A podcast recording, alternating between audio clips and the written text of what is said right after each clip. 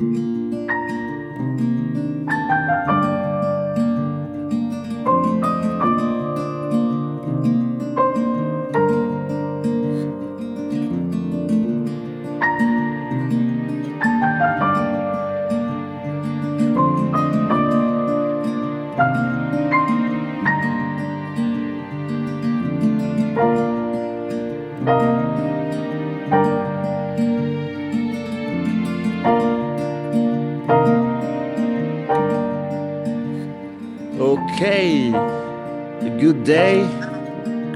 afternoon, or good night, whatever. You, whenever you are hearing this, I'm so glad to have an special guy this this uh, in this podcast in this episode.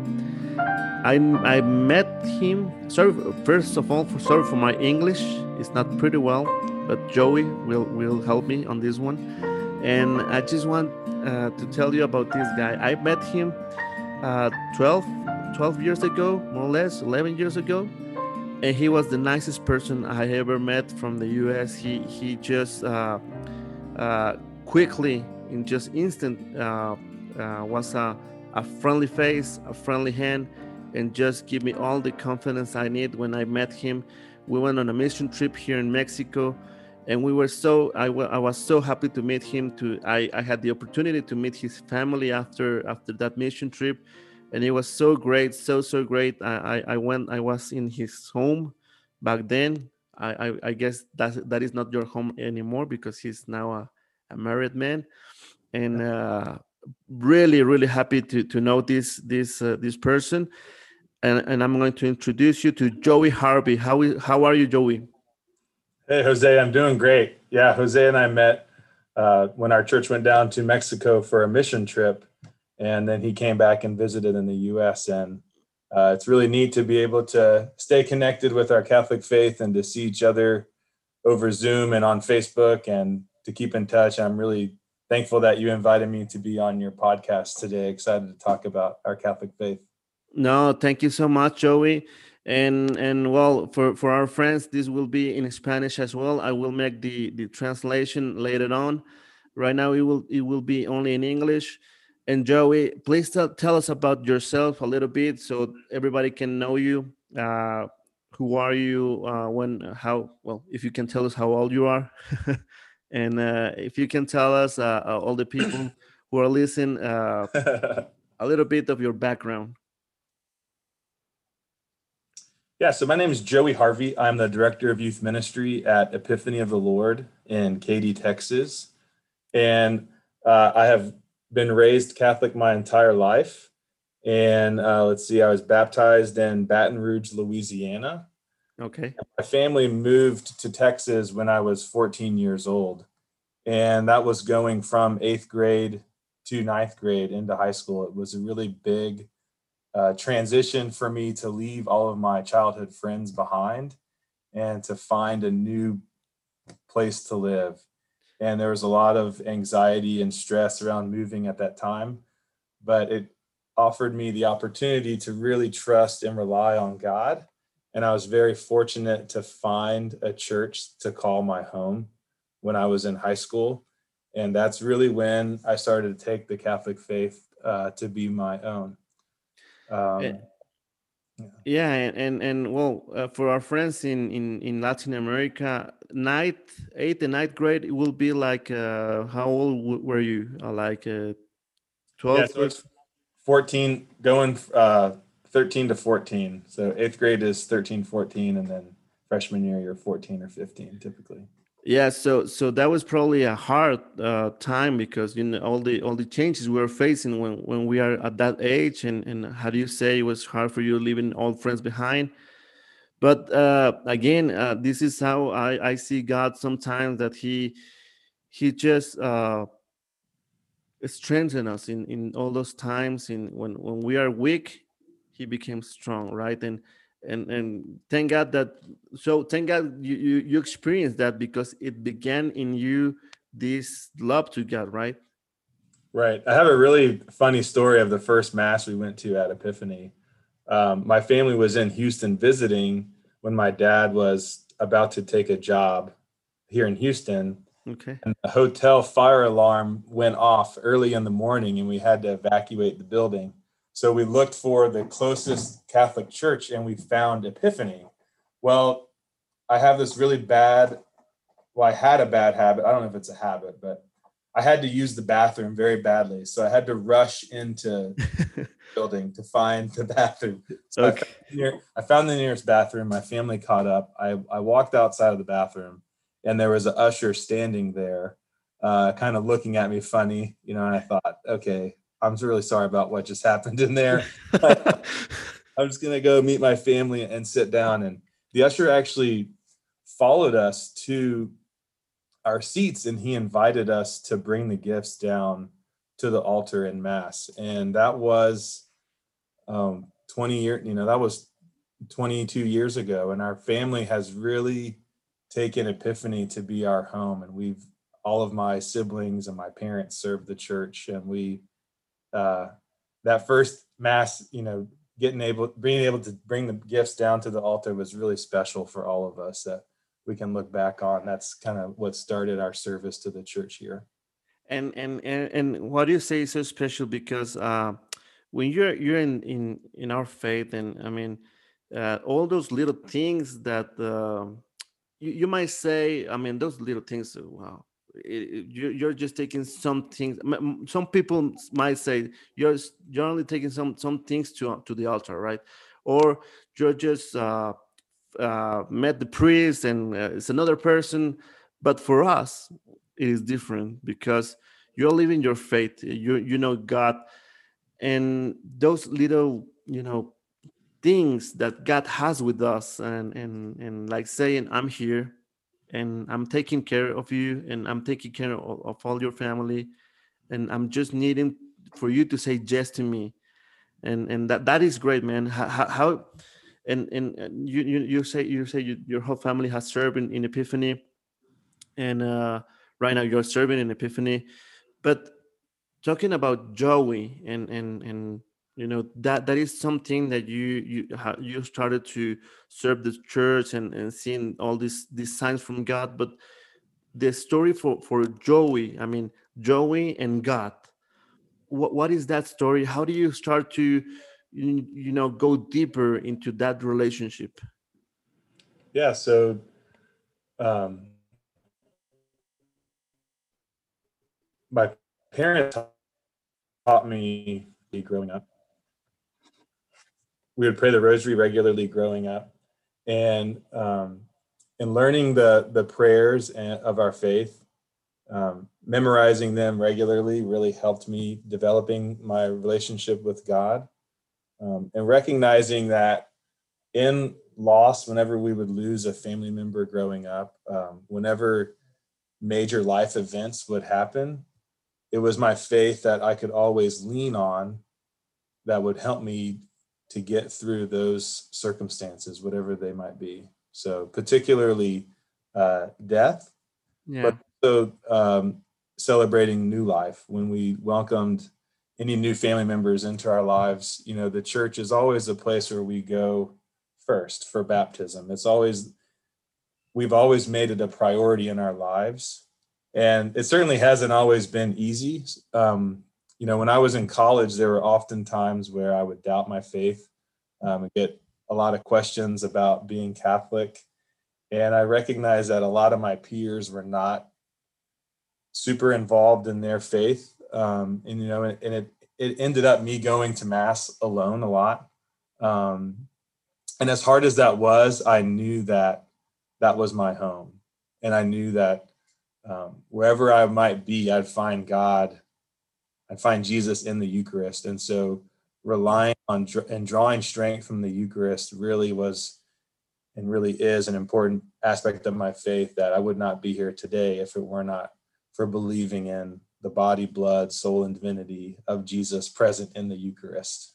And how do you? Uh, it, it it is. I mean, God, God. I, have. I always say that God just like uh, put us together. Uh, you know that th- these stories uh, that I heard in the in the last podcast, in, in I mean, uh, I have I have spoken with a lot of people here in Mexico for this podcast for this podcast some people in Argentina, and now you in the U.S. And there are some patterns, you know, the that we are seeing that the uh, how they they kept the faith, how they get the strength in the faith. And you mentioned two, for my for my belief, two uh, how do you say uh, pillars, right? Mhm. Uh, correct me for my English if I if I say something wrong. Okay. but I, I I find two pillars that you have said: Eucharist and the Rosary. And of course, I mean, in the Eucharist, we we meant uh, Mass, the, going to Mass, right? Right. and and those two i believe uh, give us daily uh, if we had the, that that uh, the fortune to go daily to mass and, da- and a daily rosary give us the strength and give us all the clarity we need and all the hope that sometimes we need but you mentioned also that you have some doubts some uh, uh, that there were some questions about being catholic maybe about being just going to to a religion. How do you i mean what was that that struggle in, in inside of you? And and how does how do you think that mass and uh, and the rosary covered those those questions or answered those questions you had? Great, great question. There was a period in time, uh, particularly when I was graduated from college and discerning my first job, what I wanted to do. okay At the time, I wanted to work for the state of Louisiana in a government job, and the state was in a hiring freeze. There were no, they were not hiring anybody, and I also was in a relationship that ultimately I knew was not bringing me closer to God. And so as that relationship deteriorated with that young lady and we discerned that we were not meant to be together, um, one of the big hangups was the fact that she was not Catholic. And it caused a lot of tension between us. We would we would kind of fight over it. We would uh, not see each other's point of view because we did not have that common ground of our our Catholic faith. And then in this job that I started, I really did not see myself working there a long time. Um, you know, I, I worked at a restaurant and then I worked, helped build a restaurant, and then I worked at another restaurant, and then I worked um, for the Secretary of State in Louisiana in the elections. And I was kind of bouncing around trying to figure out what God wanted me to be and or what he wanted me to do. And my former youth minister I was always tugging at my heart, inviting me to to work for the church, to serve the church, knowing that uh, I try to have a heart of service. And in discerning, you know, which job kind of I was going to do next, uh, it was the rosary that really gave me peace to know that that's what God was calling me to do. So, as my relationship, as we broke up, as um, you know, I was in between jobs, praying the rosary was really helpful in in focusing on the life of Mary and Jesus and looking at uh, what God wanted me to do next. well that that that is i mean uh i personally love our our, our my uh, our queen uh uh the virgin mary and the rosary uh, there, there is so, many uh, how do you say so many stories that people tell about how they got this train and how they they got the i mean uh, in moments of doubt in moments of pain the rosary always kept these people uh you know uh, strong. And and what i'm hearing is that that's the case for you. And and and you i believe now that uh, I, didn't know this this uh, i mean i knew joey. I knew he he went to the mission trip and i didn't know he prayed a lot of the rosary. I just didn't know and it is uh, some some i mean it, is great uh, I'm, doing right now the rosary also daily and and i don't know if this happened to you joey but uh I mean, there's there's some time in the day that you say, "I wish I could be again with with the rosary. I wish I could be." Uh, I mean, because it gives you a lot of peace. Well, for me, and and I, I'm guessing for you too, it gives us a lot of peace and a lot of. I mean, eh, those that sense that it will everything is going to be okay, and you you just need, you just need to put the uh, the faith in God. And what I like about the rosary is it is so simple. It is very simple, and and in that simplicity, God speak to us, right? And so you you you told us about how this helps us to to you know to find your your way to work what where are you working now? And how is how is what is your work right now? How do you help god uh, um, through your work? Yeah so like i mentioned i'm the director of youth ministry and that is our uh, faith formation and youth ministry program for sixth grade through 12th grade. And so we are in charge of all of the events and programs that we put on. Uh, but ultimately, we're trying to lead our young people to know and encounter Jesus Christ. And, uh, you know, we do this in a variety of ways. We have weekly classes that the students can attend. And of course, these are kind of like pre-COVID ideas. We have weekly classes that the students can attend.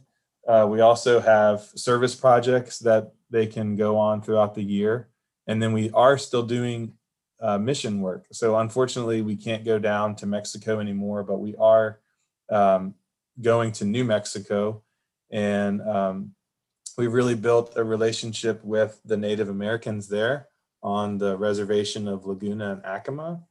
And so we've been doing that for about uh, the last would be six years.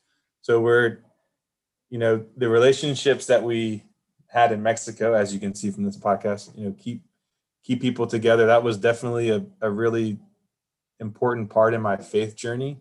And so we know how important those mission trips are for our young people experiencing um, God by helping others. It's really important what we do yeah it is and and and and by and and the mission trips often uh, as i said it, it, more that helps the one we're going to serve it serves us because uh, there's a teaching. I mean we, we have experienced that uh, uh, myself here in mexico when i go to some places when i went to some places um, uh, you, you, came back and, and you said man uh, uh, i don't know if, if if i help them or they help me they or they help me right? And and right. but but talking about you with this job uh, joey what do you think are the challenges for young people in the 21st century to have a relationship with god? So i think um, you know reflecting on this a lot lately especially because of covid i think it I think a lot of it is based in their identity.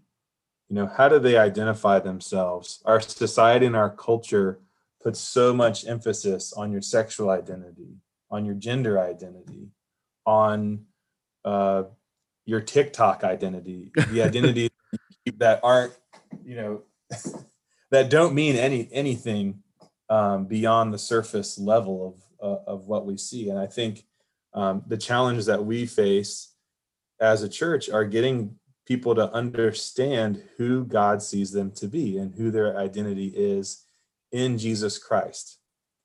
And I think um, if we can help them understand that, then we can help foster the faith to grow in our young people to know that they are children of God, that God created them for a purpose to live and to serve and to know Him. It is. It is. Yeah. Because, uh, well, as you said it, I mean, the, the identity and and yeah, you're right. Because you got me thinking about about myself, and and I know that many people will ask the same. I mean, um, am I just a Facebook profile? Am I just a TikTok profile? Am I just a an Instagram profile? And, and yeah, we, we're not getting uh, that. You you said right. I mean, that is some challenge we have to face with uh, as as the as people say we are more connected through this uh, social media but uh, at the same time we are a little bit separated because yeah we, we need to get deeper into into relationships and and uh, friendship. It is not just like uh, uh, you know having a list on Facebook because, but you know, someone to talk to, to we can talk each other and, and have a conversation and talk about God, right? And and with these challenges, how it is Epiphany Youth like trying to, you know, how is how is the uh, your program uh, getting in into these challenges that that the church is facing? So it's definitely been exponentially more difficult um, with with COVID. Oh but yeah. But I, I think um, teaching our young people the truth of our faith in a way that um, the first apostles did. So a word that gets used around uh, gets thrown around a lot is kerygma, which is the initial proclamation of the gospel to know that God loves you, that he sent his only son into the world to save you, that he died for you, and that he offers you eternal life. The way that we do that is basically to constantly remind them who they are and that they're that they are created for a purpose. And it's really challenging right now because we're not seeing them in person, uh, but we are meeting with them over Zoom. Um, our confirmation program is is still happening. Uh, we're looking for service opportunities that, that they can do at home. And so uh, the kind of funny, not it's not funny, but young people just need to be reminded again and again of whose they are and who they are. And we do that in a loving way through creating volunteers that love the young church, that want to help and serve them and help form them as disciples. And we have uh, a wonderful staff here at Epiphany that that puts our heart and our soul into the work that we do to try to show the families that we support them, that we want to help them grow in their faith and so we're really we're trying our best and uh, and during covid it's been really difficult but you know we're surrendering to god and and trying to do it. Oh and, i I, um, I thank you i thank you for that joey because uh, i have seen and and you know uh, uh, mother uh, the, uh, can you can you get me this name? The, the, the founder of ewtn uh, mother mother angelica mother angelica sorry sorry for not remember okay. how okay but yeah but mother angelica i, I was watching well ewtn is around the world and and and we have the the latin american uh, uh, uh ewtn right and there's there's this there was this guy yeah. who he he works for the apologetic i, I don't know if you have say read apologetic. It, it is a apologetics word. yeah. Yeah uh, the for side of the church and he spoke about this uh, what what we you were saying about giving the young people the truth i mean as it is right? And and he put the as example mother angelica because he he was saying you see her and you see i mean given the truth and with his with her uh, uh habit how do you say it? The the yeah the habit yeah. With her with her habit and and and and give it as it is. And and and you is what that is what you're doing right? I mean uh you're putting all all the all the things on the table. This is god. This is you.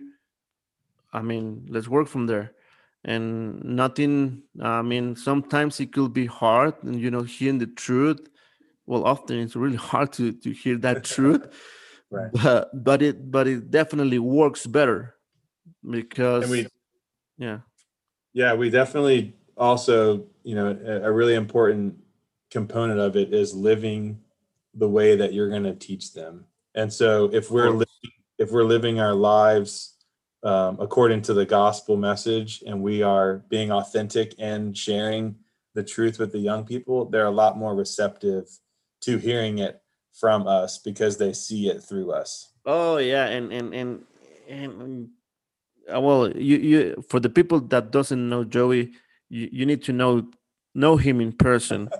it is the greatest person. It is the most happy. I mean, he, he always had, had a smile on his face and you know that he's living the gospel because he lives the joy. I mean you you notice you notice when a person is living the gospel because we had this sometimes we had this image of of the catholic uh, or or the religious person that it is so sad. And Mhm, you see all yeah. those images that uh, i mean he, he's just sad and and that kind of, of kind of stuff.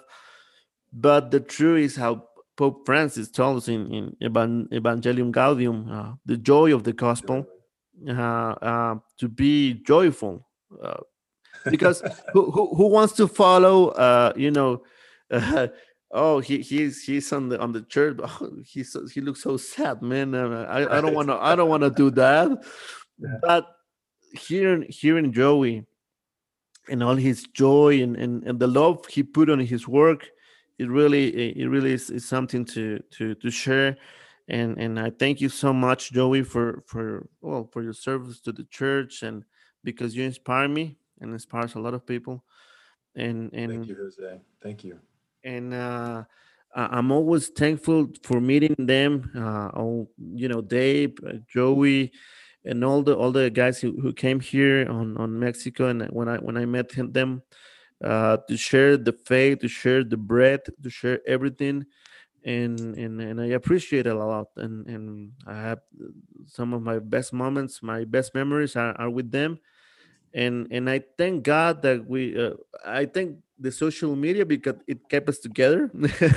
Yeah, yeah, is- absolutely. that is some some positive thing about the social media, and uh, it, it kept us together. And I thank God for that.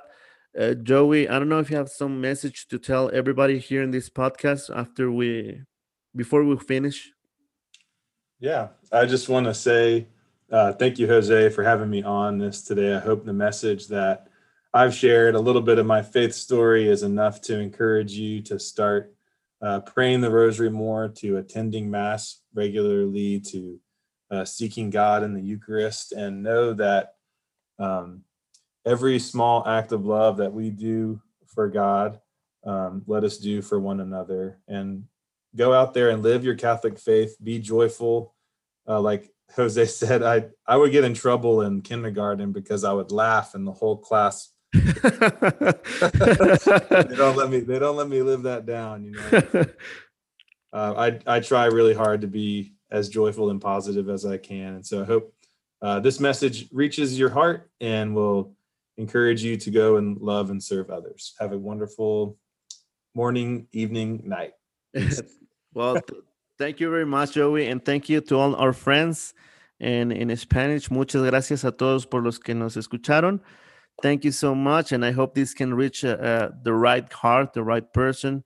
And and and I'm praying for all the all the U.S. I'm praying for all Latin America. May God bless us, bless all the U.S., all the all Latin America, all all the world. And and and in in, in His hands we are we are standing thank you very much, Joey. Thank you to God for this for this moment, and thanks so much for your friendship.